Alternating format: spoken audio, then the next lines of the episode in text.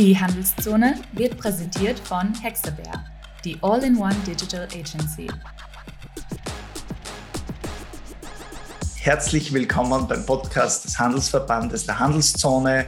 Mein Name ist Rainer Will, ich bin Geschäftsführer der Organisation und freue mich ganz besonders, Frau Jasmin Turek-Resac, Geschäftsführerin bei Turek, begrüßen zu dürfen und heute einen spannenden Dialog zu führen äh, über die Entwicklungen der Corona-Krise, den E-Commerce, aber auch den Blick in die Zukunft, äh, das Thema Nachhaltigkeit und viele andere Themen.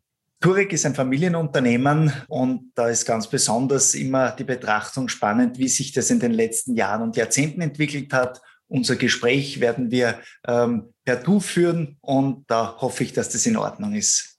Ja, sehr gerne. Herzlichen Dank für die Einladung. Sehr, sehr gerne.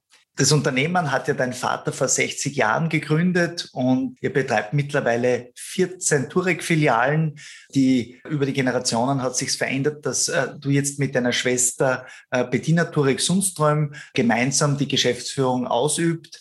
14 äh, Turek-Filialen sind es mittlerweile geworden und das praktisch in zweiter Generation. Bevor wir jetzt in die Details gehen, würden wir noch gerne einen Wordrap machen, um dich auch äh, dem Publikum ein Stück weit von mehreren Seiten vorzustellen. Und da würde ich um kurze Antworten bitten. Also länger, äh, kürzere Antworten, wie mein Intro gerade war. ähm, ja, super. Mhm. Wenn ich morgens aufwache, höre ich Musik. Mode ist für mich äh, ja, individuelle Ausdrucksform, Identität und eigentlich Mittelpunkt in meinem Leben, muss ich sagen. Ich lese gerade Respire von Anne-Sophie Brasme und ganz viele Kinderbücher. Die Mischung macht's aus. Ja. In meiner Freizeit verbringe ich die Freizeit am liebsten mit meinen zwei kleinen Buben. Mein liebstes Kleidungsstück von Turek ist? Ich äh, habe eigentlich ausschließlich Kleidungsstücke von Turek. In meinem Kleiderschrank ist nichts anderes und ich möchte eigentlich auch gar nichts anderes. So soll es sein. Am österreichischen Handel schätze ich die Diversität und die hohe Servicequalität äh, im Fachhandel, ähm, die man eigentlich das spürbar äh, mitbekommt, dass der von Herzen kommt, also diese Servicequalität. Mein Wunsch für die Zukunft ist, ja, dass Corona bald vorbei ist und dass die Gesellschaft bald mit den Folgen und Konsequenzen fertig geworden ist und die auch bald verdaut hat und trotzdem die wichtigen Learnings äh, aus dieser Zeit nicht so bald vergisst. Das kann man nur doppelt unterstreichen und äh, da werden wir uns sicherlich noch im Detail unterhalten. Ja, wir haben uns ungefähr eine halbe Stunde vorgenommen und werden äh, eben über das Unternehmen sprechen, über die Historie, dann über Corona und dann auch über die Geschäftsstrategie die Nachhaltigkeit und die Zukunftspläne. Äh, kannst du uns etwas zur Entstehungsgeschichte erzählen? Wie ist dein Vater dazu gekommen, eben genau in dem Bereich äh, sich selbstständig zu machen und wie haben sich die Anfänge von Turek gestaltet? Ja, mein Vater hat mit einem ganz kleinen ähm, Geschäft im 17. Bezirk gestartet und hat ganz früh als Vorreiter den Denim-Boom erkannt, war dann auch als, ja, als erster offizieller Levis-Kunde, Mutter des Denims, äh, dann auch dafür verantwortlich, dass eigentlich Denim einer breiten Masse in Österreich zugänglich gemacht wurde äh, und hat dann immer wieder neue Denim-Labels äh, nach Österreich gebracht. Diese quasi äh, Tradition haben wir, äh, ich und meine Schwester, weitergeführt. Das heißt, wir entdecken immer wieder neue Labels.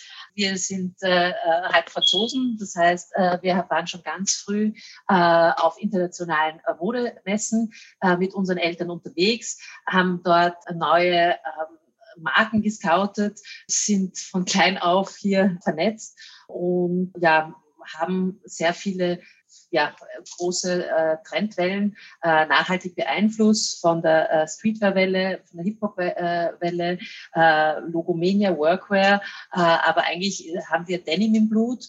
Das ist äh, logistisch äh, sehr aufwendig. Äh, hier hat man eine äh, wirklich äh, breite äh, Verantwortung, was das Lager betrifft, das Inchgrößen. Also äh, Denim ist in Inch angezeichnet. Das heißt, ähm, die Größen sind viel vielfältiger. Bei einer Dame geht es von 25 bis äh, 34, also im, im, im Mainstream. Beim Herrn geht es bis 40 rauf und das noch in drei Längen. Äh, das muss man mal äh, äh, logistisch meistern können. Ja, wir sind aber immer unserer Linie treu geblieben und haben hier immer äh, die Ware oder die Labels nach einem bestimmten Qualitätsschema ausgewählt. Äh, und äh, über dieses Qualitätsschema sind wir dann ähm, vor mittlerweile zwölf Jahren auch auf die Fairtrade-Geschichte gekommen und haben das auch dann immer mehr ausgebaut. Hochinteressant und zum Fairtrade kommen wir auf jeden Fall noch, äh, vielleicht noch einmal auch äh, in Bezug auf deine Person. Wenn man in so ein Familienunternehmen reingeboren wird, stellt sich natürlich auch immer die Frage, wolltest du von klein auf immer Mode machen? Ist es schon in deinen Genen drinnen gewesen, automatisch? Oder hat sich dann auch mit der Zeit ergeben? Wie, wie war das für dich? Ähm, also ich habe mir äh, von nie was anderes vorstellen können, als äh, im Modebereich zu arbeiten. Ähm, eine äh, gute liebe alte Freundin hat mir auch längst auch äh, das Freundschaftsbuch aus der Volksschule gezeigt. Da steht Textilfachfrau als äh, Wunschberuf drinnen. Und weil wir eben von klein auf äh, international unterwegs waren, auf den Messen unterwegs waren, wir haben beiden, beide, ich und meine Schwester, während, dem, während der Schule und während dem Studium auch nebenbei im, im Verkauf und im Einkauf eben äh, mitgearbeitet und das hat uns immer sehr, sehr, sehr viel Spaß gemacht. Ich denke, wenn mein äh, Vater irgendwie einen Schraubengroßhandel gehabt hätte, wäre es für mich sicherlich nicht so interessant gewesen, aber Mode ist äh, ein Thema, mit dem man sich als ähm, äh, Dame ich, ich absolut äh, identifizieren kann als junges Mädchen. Ja. Nein, das kann ich nur unterstreichen. Ich bin in so einem Schraubengroßhandel groß geworden, in so einem Unternehmen im Innenausbau also, und habe mit meiner Frau auch ein Modelabel in erster Generation, wenn man so möchte, gegründet. Und mhm. daher uns sagt auch das mehr zu und der beste ja. Handwerker war ich nie.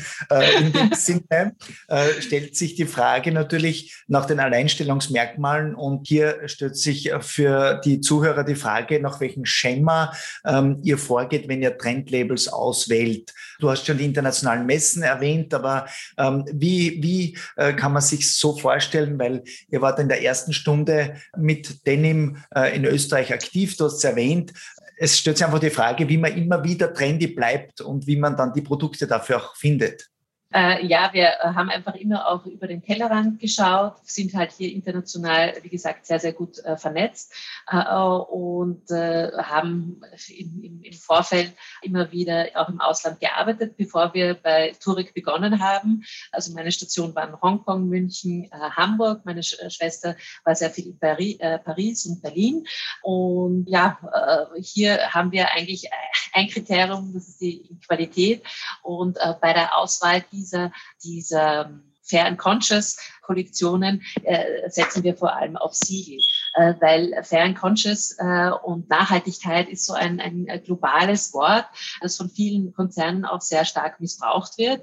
Deshalb ist es da wirklich ganz, ganz, ganz wichtig, auf diese wirklichen äh, Siegel zu schauen, die auch kontrolliert werden. Äh, da gibt es das Fairtrade-Siegel, das Scott-Siegel. Ganz neu in Deutschland gibt es den grünen Punkt. Das ist noch äh, strenger als alles andere. Und wenn ein Label dieses einen oder eines dieser Siegel aufweist, am besten auch gleich mehr mehrere, dann ist es äh, wirklich ein, ein, ein gutes Indiz, um dieses Label in unser Sortiment aufzunehmen. Aber damit auch der Kunde dann weiß, dass er hier nachhaltige Ware kauft, haben wir das dann extra noch im, im Laden gekennzeichnet mit einem Fair Conscious Logo und mit eigenen Kleiderhaken, dass der Kunde sich auch dann besser orientieren kann. Das bringt mich natürlich auch gleich zur Frage, ob ihr mit eurer Mode eine gewisse Zielgruppe, eine bestimmte ansprechen äh, wollt oder ob es breit gehalten ist. Du hast schon die Größen, äh, die unterschiedlichen und die Längen erwähnt, aber gibt es einen gewissen Core-Fokus, also eine Kernzielgruppe, die ihr mit eurer Mode erreichen wollt? Ja, also unsere Kernzielgruppe ist äh, jung, markenaffin, urban, mit einem Febel für Nachhaltigkeit. Einige äh, unserer Lieferanten haben hier auch ähm, Market Research betrieben und haben uns auch das genau bestätigt, dass äh, so unsere Kunden ausschauen. Wir haben in vier Läden auch noch ähm, äh, klassische Damen- und Herrenmode äh, im Angebot. Einfach, äh, das hat sich aus der Historie ergeben. Die äh, werden nach wie vor hier auch bedient, äh, obwohl äh, das über diese Kernzielgruppe und unsere, unsere Kernkompetenz hinausgeht. Wenn man diese Zielgruppe für sich erkannt hat, äh, dann stellt sich natürlich auch immer die Frage, wie man mit Online-Phänomenen umgeht wie Amazon und Zalando. Äh, Zalando hat kürzlich gerade für den Modebereich Connected Retail vorgestellt, ist äh, Durek auf solchen Online-Plattformen vertreten, beziehungsweise gibt es heimische Plattformen wie Shopping oder Kaufsregional.at, wo man auch aktiv ist. Oder konzentriert man sich auf den eigenen digitalen Online-Shop ausschließlich? Denn äh, ich habe wahrgenommen, dass äh, in der Corona-Krise äh, sicherlich noch einmal mehr äh, in dem Online-Shop äh, investiert und, und digitalisiert wurde, wenn das richtig ist. Kannst uns du dann einen genau. Blick geben? Mhm. Also wir waren äh, bis vor der Corona-Krise überzeugte stationäre Einzelhändler, haben dann aus der Not heraus einen, einen Online-Shop gestartet, den wir laufend verbessert haben. Wir sind immer noch am Tüfteln und verbessern und äh, momentan entspricht er halbwegs unseren Ansprüchen, kann natürlich immer noch verbessert werden. Und uns, für uns war es ein großes Anliegen oder wir haben, sind entschieden nicht auf Plattformen gegangen, weil wir so einfach auch nicht gewährleisten können, wie bei auf Zalando oder bei Amazon auf diesen Plattformen auch wirklich die Standards eingehalten werden, was jetzt äh, Arbeits- oder Sozialstandards betrifft. Man hört ja immer ganz, ganz äh, schreckliche Berichte, äh, die leider auch stimmen aus den Medien. Und wir haben hier einen eigenständigen ähm, Webshop, den wir mit der Post bedienen. Und, äh, hier können wir auch gewährleisten, dass hier alle äh, Vorschriften auch eingehalten werden. Das heißt, ähm, ihr seid ja auch Vorreiter, was nachhaltige Mode an sich betrifft. Und daher ist auch diese Strategie sehr, sehr plausibel und verständlich. Man lässt das ja schon seit 13 Jahren nachhaltige Mode im Sortiment äh, habt. Wie siehst du generell den Trend äh, Fast Fashion versus nachhaltige Mode? Ich habe schon rausgehört, nicht sehr klar, dass das die Zielgruppe ist, dass den Menschen natürlich der Megatrend der Nachhaltigkeit, aber auch der Regionalität sehr wichtig geworden ist durch Corona noch viel mehr. Spürt ihr das und wie kann man wirklich restlos ausschließen über die Lieferketten, dass es nicht Fast Fashion ist, dass es äh, gute Arbeitsverträge sind? Äh, ich verstehe, dass es eben diese Labels sind wie grüner Punkt oder Fair Trade. Oder gibt es da noch Zertifizierungsprozesse oder Audits oder mit den Lieferanten Gespräche? Wie kann man sich das so vorstellen als Laie?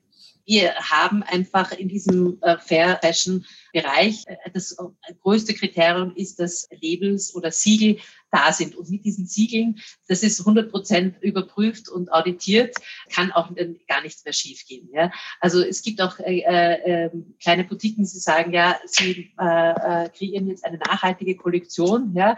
Das vermag kein Einzelhändler die ganze Lieferkette von, vom Rohstoff, vom Faden bis zur Näherin zu kontrollieren. Das ist, geht über ja, die Kapazitäten eines jeden Einzelhändlers hinaus. Äh, also man muss sich da einfach wirklich auf äh, Siegel äh, verlassen. Alles andere ist ähm, nicht so nicht so ganz seriös. Nein, aber dann nee, halten wir das fest, dass äh, Turek ausschließlich auf nachhaltige Mode, die zertifiziert ist, setzt und äh, das ist auch äh, sicher der Aufruf an alle anderen Händler, sich ganz, ganz genau das anzusehen, äh, wo die Mode herkommt und mit welchen Zertifizierungen man hier äh, Sicherheit auch den Konsumenten geben kann. Also, äh, wir schauen allgemein auf Qualität, aber wir haben einfach einen Bereich, der nur nachhaltig ist hm. und der ist eben gekennzeichnet. Also äh, wir haben, Levis ist nicht hundertprozentig äh, ja, äh, Fairtrade, deshalb ist es nicht in diesem Bereich drinnen. Und das ist auch verständlich, denn es gibt ja auch mhm. äh, unterschiedliche Geldbörsen und man möchte ja alle Menschen und Kunden bedienen und daher kann man nur auch zu dieser Strategie gratulieren. Jetzt kommen wir zur Corona-Krise ein Stück weit, wo ja jetzt schon ähm, äh, mitgeteilt wurde von dir, dass äh, das genutzt wurde, um den digitalen Auftritt äh, zu verstärken. Insgesamt hat sich ja das Kaufverhalten schon sehr stark auch durch die harten Lockdowns verändert. Man hat pro Woche eine Milliarde als Handel verloren. Wenn es einen Krisenverlierer gegeben hat, dann war es leider der Bekleidungshandel, weil er direkt und indirekt betroffen war, direkt durch die Schließungen und indirekt, weil alle Anlässe weggefallen sind. Man hat minus 25 Prozent im Bekleidungshandel äh, im Gesamten in der Branche verloren im letzten Jahr. Im E-Commerce Vorjahres ist mein Bekleidungshandel um 19,7 Prozent gewachsen. Wie ist es dir und dem Unternehmen Turek in dieser Phase gegangen? Zuerst der Schock im März, wie schnell hat man darauf reagiert und wie, wie ähm, hat sich dann auch Click und Collect oder anderes äh, entwickelt? Hat es zumindest einen einstelligen Prozentsatz auffangen können oder ist nicht dafür gestanden? Also so, äh, das wäre noch ganz, ganz spannend, wie, wie ihr mit der Krise umgegangen seid und wie sich die Krise, die ja doch ein Jahr gedauert hat, für euch entwickelt hat. Also die Krise äh, war besonders äh, bis zum äh, Lockdown äh, war ein, extre eine extreme Überraschung. Es hat sich vorher schon äh, angekündigt, die Umsätze sind kurz vom äh, Lockdown etwas runtergegangen und dann war das einfach ein extremer Schock für uns, wie für alle anderen öster österreichischen Einzelhändler. Und im Textilhandel war es einfach wirklich äh, verpannt, weil wir waren im Februar komplett mit den neuen Frühjahr-Sommer-Kollektionen ausgeliefert, sind alle äh, angekommen, waren dann auch teilweise schon alle gezahlt.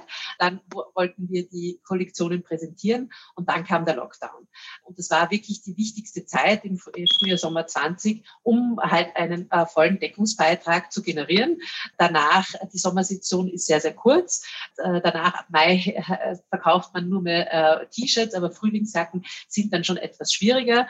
Dasselbe war auch beim äh, zweiten, dritten und vierten Lockdown. Das war immer zum wichtigsten Startschuss der äh, Saison kam dann ein Lockdown. Also ähm, diese, äh, dieser Schaden ist eigentlich nicht mehr gut zu machen, den es da zu verkraften gilt. Also wir haben natürlich geschaut, dass wir mit dem Online-Shop irgendwie was, was auffangen können. Hier haben wir versucht, auch im äh, Punkto Service Qualität zu punkten, weil wir wir haben WhatsApp-Beratung angeboten, wir haben Videoberatung angeboten. Es wurde auch über Instagram viel äh, bestellt. Also wir haben äh, verschiedenste neue Kanäle erschlossen, die wir früher gar nicht bearbeitet haben. Und die Kunden haben diese Service dankbar angenommen. Und ja, äh, in Zukunft äh, werden sie auch auf dieses Service äh, nicht mehr verzichten müssen, sondern das ist jetzt auch schon so eine Selbstverständlichkeit, die weiter angenommen wurde. Und es ist halt sehr, sehr traurig, weil, so viel ich weiß, sind 36 Prozent der Online-Einkäufe in Österreich in, in Österreich verblieben. Alles andere ist an internationale Konzerne abgeflossen. Da ist es halt wirklich wichtig, dem irgendwie entgegenzutreten. Ja. Das kann man nur doppelt unterstreichen. Und wir als Handelsverband, als überparteiliche und unabhängige Interessenvertretung, haben ja auch eine Beschwerde gegen Amazon eingebracht, die wir dann gewonnen haben, um einen fairen Marktplatz zu gestalten. Wurden dann acht Geschäftsbedingungen weltweit angepasst. Aber der Weg ist noch ein langer, weil die Steuergerechtigkeit äh, hergestellt werden muss. Es muss auch sichergestellt werden, dass diese Marktplätze nicht als Verteiler für asiatische Billigware, die falsch verzollt wird, mit schlechten Kunststoffqualitäten äh, in unser Land kommt. Und da gibt es noch viel zu tun für die Politik und auch wir werden lästig bleiben und unangenehm, bis dass es erledigt ist. Und äh, daher äh, sehen wir natürlich Interesse äh, von der Grünen Partei, aber auch von der ÖVP, dass sich hier was bewegt. Äh, die großen äh, Ergebnisse werden immer auf OECD- oder EU-Ebene erzielt, aber wir wollen nicht mehr warten. Wir predigen schon seit sechs Jahren, was man konkret machen könnte. Und da ist es ganz, ganz wichtig, dass hier die Politik erkennt, wie diese Diskrepanz stattfindet, dass man als stationärer Händler mit Betriebsstätte in Österreich ja einen Wust an Gebührenabgaben, Hohenlohn-Nebenkosten berappen muss und gleichzeitig internationale Online-Händler frei wie Vögel agieren. Also das ist ein großes Missverhältnis, das die Corona-Krise doppelt aufgezeigt hat. Mhm, ja, ähm, leider. Leider, leider, ja. Dann ähm, kommen wir zu den Staatshilfen. Äh, wie, wie war da deine Wahrnehmung, äh, was hier ähm, praktisch angeboten wurde? Das heißt immer, es waren hohe Hilfen, die ausgelobt wurden. Auf der anderen Seite hat es vielfach auch Kritik gegeben, dass es äh, starke zeitliche Verzögerungen gegeben hat. Ähm, die Unternehmen haben sich Planungssicherheit in der Pandemie gewünscht. Das kann man schwer geben, aber bei den Hilfen hätte man es geben können, indem man sie zeitnah zuzählt. Wie, wie ist es da euch ergangen? Also wir mussten uns erstmal ein bisschen orientieren. Äh, dieses Informationsvakuum äh, am Anfang war äh, schwer zu meistern. Ich habe äh, sehr viel telefoniert am Anfang. Ähm, ein kleines Beispiel ist auch, wir hatten nach dem Aufsperren einen äh, Corona-Verdachtsfall äh, unter den Mitarbeitern, der sich Gott sei Dank Nachhinein als haltlos herausgestellt hat. Aber ich habe wirklich von 8 Uhr früh bis 13 Uhr durchtelefoniert, um eine korrekte Rechtsauskunft zu bekommen, wie denn wir uns denn zu verhalten haben. Also ich habe von der, bei der Wirtschaftskammer angerufen, ich habe 1450 angerufen. Keiner konnte mir da eine rechtsverbindliche Auskunft geben, ob jetzt die Mitarbeiter, die mit ihm zusammengearbeitet haben, äh, gesondert werden müssen oder ob sie weiterarbeiten dürfen. Äh, das war ganz, ganz, ganz äh, schwierig. Nach langem Telefonieren hat mir dann eine nette Mitarbeiterin aus dem Gesundheitsministerium dann endlich eine Rechtsauskunft gegeben, weil die ganzen Mitarbeiter von 1450 haben sich geweigert, ihren Namen zu bekannt zu geben. Äh, ja, und da musste man eben weiter telefonieren. Aber ähm, es trifft einen halt wirklich sehr stark, äh, dass halt diese, äh, also viele äh, ausländische Konzerne hier sehr viel an ähm, äh, Steuerhilfen lukrerieren, die ihren Steuersitz aber in Luxemburg oder Liechtenstein haben. Und die ganzen Corona-Hilfen sind leider ein Tropfen auf den heißen Stein. Es gibt kaum noch österreichische Textileinzelhändler.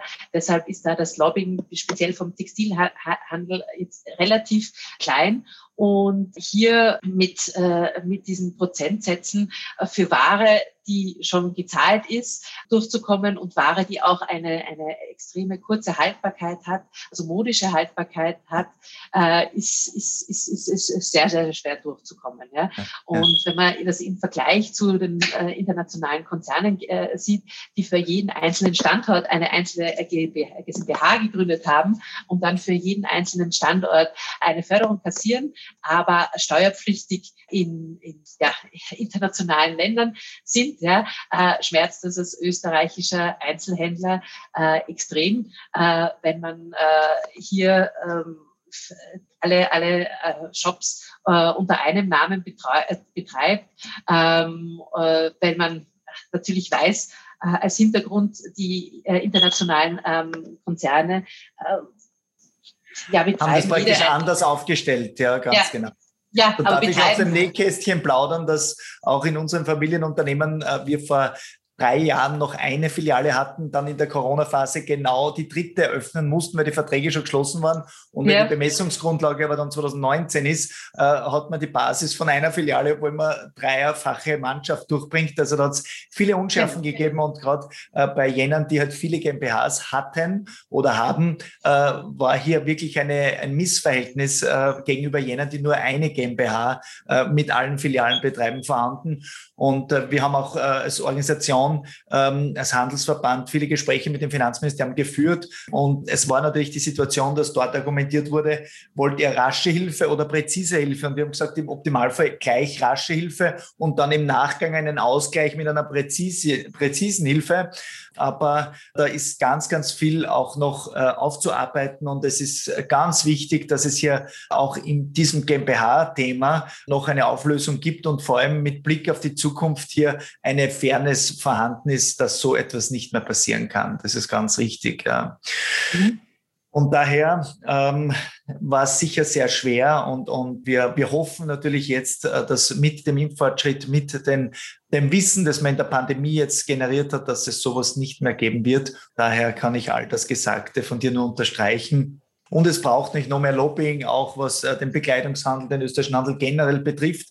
Äh, denn oftmals ist Industrie und Co. viel stärker in der Gewichtung äh, der politischen Wahrnehmung. Und das merken wir auch als Organisation, dass man oftmals dann lieber nicht eingebunden ist aus der politischen Perspektive. Aber hier werden wir mit aller Kraft weiter dafür kämpfen, dass es da eine gleichwertige Wahrnehmung gibt. Abschließend äh, würde ich äh, gerne noch auf äh, zwei kurze Themen kommen, nämlich das Thema Frauenquote ist in aller Munde ähm, und im Handel gibt es 75 Prozent Frauen, aber die Führungsebenen schauen anders aus. Ihr seid ein Paradebeispiel mit einer hundertprozentigen äh, Frauenquote auf der Führungsebene. Wie geht's euch mit dem Thema in der Organisation? Ich gehe mal davon aus, ihr habt da kein großes Thema damit, weil auf allen Ebenen durchgängig die Mehrheit oder die absolute Mehrheit. Frauen sind. Ja, da kann ich nur recht geben. Also das Turek-Team ist zu 80 Prozent äh, weiblich. Ich habe im Vorfeld kurz nachgeschaut und wir haben äh, aber ein, ein wachsendes Interesse an jungen, trendaffinen Männern, die sich für die Modebranche interessieren.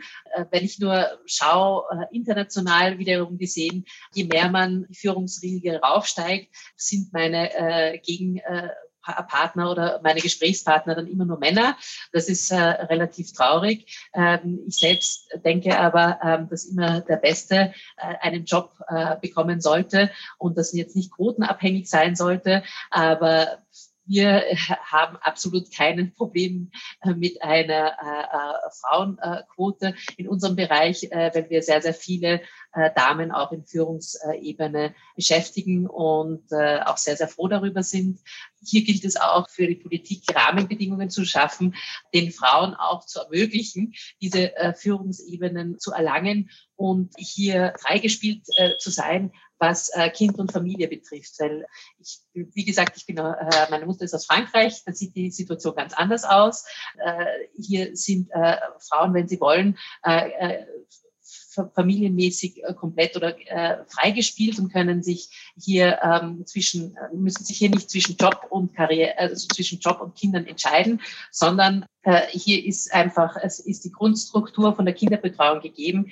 In Österreich äh, ist das äh, eher schwer und noch äh, sehr antiquiert äh, vom, vom Aufbau. Und da gilt es halt auch wirklich, Politik irgendwie äh, Kinderbetreuungsstätten äh, zu schaffen, die es Frauen in Führungspositionen oder generell Frauen ermöglichen, auch sehr anspruchsvolle Jobs, wo man von früh bis spät eingespannt ist, absolvieren zu können. Danke auch für die Antwort. Das heißt, mehr Kinderbetreuungsmöglichkeiten, flexiblere, auch in ländlichen Regionen, um eben diese Vereinbarkeit besser sicherzustellen. Und da braucht es einfach noch viel mehr, um eben diese äh, Jobs auch wirklich, die Spitzenjobs äh, ergreifen zu können und auch halten zu können letztendlich. Ja. Mhm. Bein, dann äh, würden viele Hörerinnen und Hörer noch interessieren, wie es mit Zukunftsplänen bei Turek aussieht, äh, ob ihr noch spannende Projekte in der Pipeline habt, über die äh, du uns ein Stück weit etwas verraten möchtest. Mhm. Ja, also wir, wir haben schon in der Vergangenheit sehr viel auf äh, Kooperationen und Events gesetzt, ja, vor Corona, ja, momentan äh, leider nicht möglich gewesen.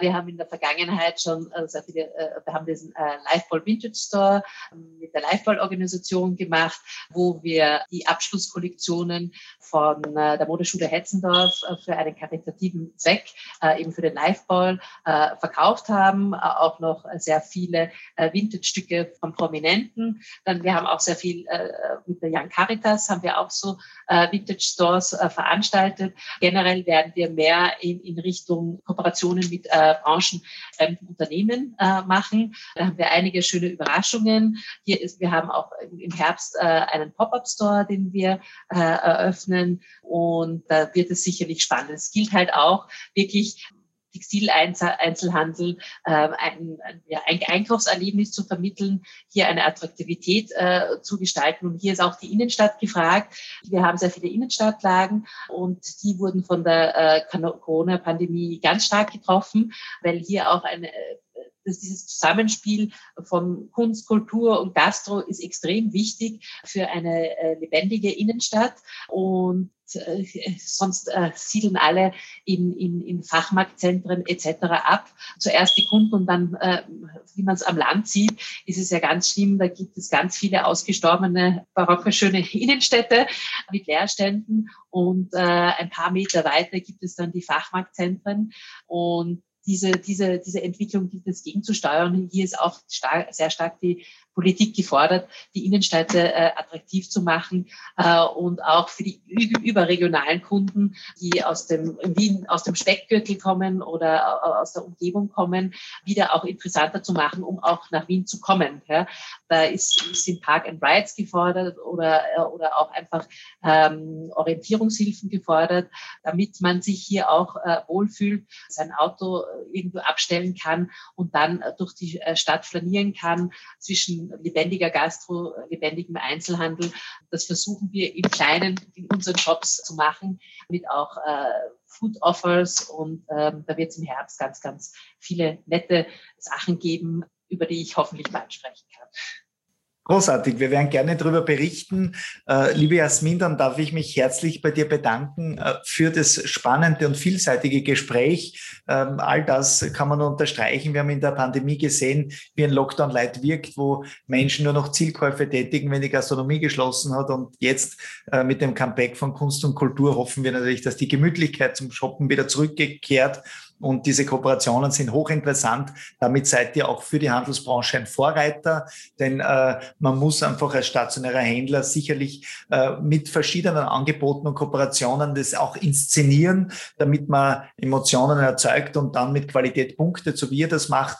Äh, und daher möchte ich äh, im Namen des Handelsverbandes äh, dir und deiner Schwester weiterhin viel Kraft und vor allem weiterhin viel Erfolg und Gesundheit wünschen für die nächsten Monate und Jahre. Und ich freue mich, wenn wir wieder voneinander hören. Und danke für das spannende Interview. Ebenfalls vielen Dank für das angenehme Interview. In dem Sinne alles Liebe. Liebe Zuhörerinnen und Zuhörer, danke fürs Zuhören und bis zum nächsten Mal bei der Handelszone, dem Podcast des Handelsverbandes.